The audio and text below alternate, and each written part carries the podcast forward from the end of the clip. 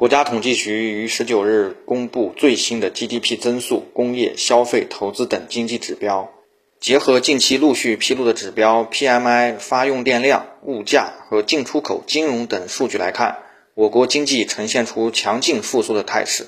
专家分析称，中国宏观经济景气度在二季度微型反弹的基础上将持续上升。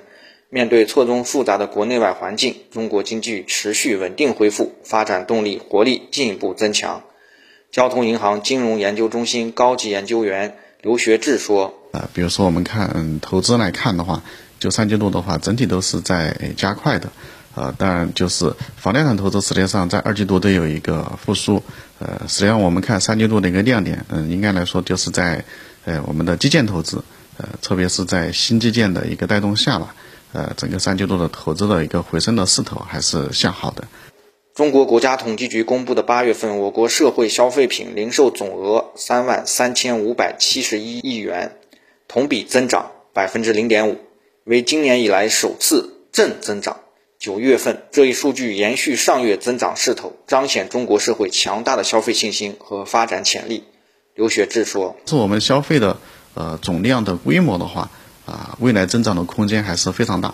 啊，然后此外的话，就是我们消费的提质增效啊，这样的一个趋势也是非常明显，啊，比如说一些新兴领域的一些消费，比如说一些线上的消费，比如说一些信息技术相关的一些消费增长的势头还是非常快的。海关总署十一月十三日发布数据显示，前三季度我国货物贸易进出口总值二十三点一二万亿元，同比增长百分之零点七。值得一提的是。第三季度，我国进出口总值、出口总值、进口总值均创下季度历史新高。专家表示，前三季度我国进出口的总体数据明显好于预期，未来外贸总体向好趋势将延续。刘学志说：“呃，一个的话就是我们中国是率先，呃，就是呃控制住疫情，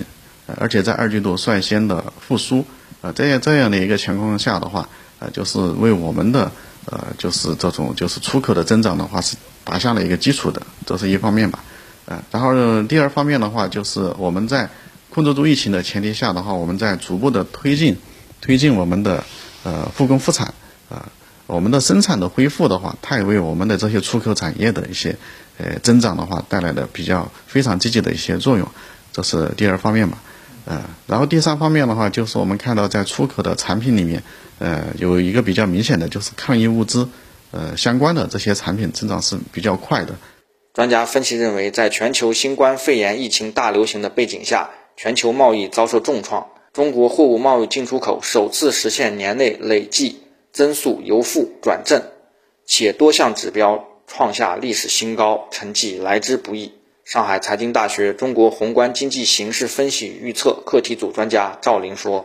就是我们可以看到，其实整个二零一九年全球的贸易都在下滑，但中国的贸易其实也是在这个就是趋势性的，就是和世界同步。但亮点在于，就是中国的这个下降的幅度，尤其是今年以来在受疫情的影响下，中国的外贸下降幅度其实是比世界整体的这种贸易收缩幅度要小的。”近日。国家统计局服务业调查中心和中国物流与采购联合会发布的数据显示，九月份中国制造业 PMI 采购经理人指数为百分之五十一点五，这是连续七个月处于扩张区间，较八月回升零点五个百分点，回升幅度为四月以来最高值。分析认为，三季度末小型企业景气度出现加速恢复迹象，这无疑是经济持续复苏的重要利好。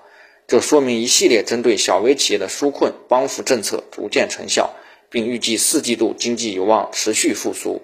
展望四季度，专家表示，前三季度经济稳步复苏，为未来我国经济持续恢复打下了坚实的基础。我国拥有完善的产业体系、日益完善的基础设施、超大的市场优势，这些优势在下阶段仍然会有效应对疫情冲击。上海市社会科学界。联合会党组书记权衡说：“呃，所以我们说呢，以这个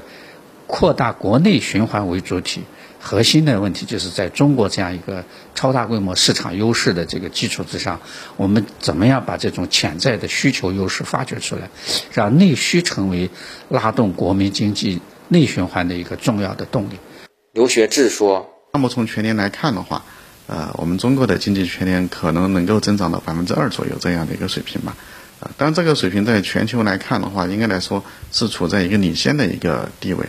呃，也可以说就是我们中国的一个经济的复苏，呃，在全球是走在前列的。呃，我们中国经济的复苏的话，它是带动了全球就是疫后重建这样的一个趋势。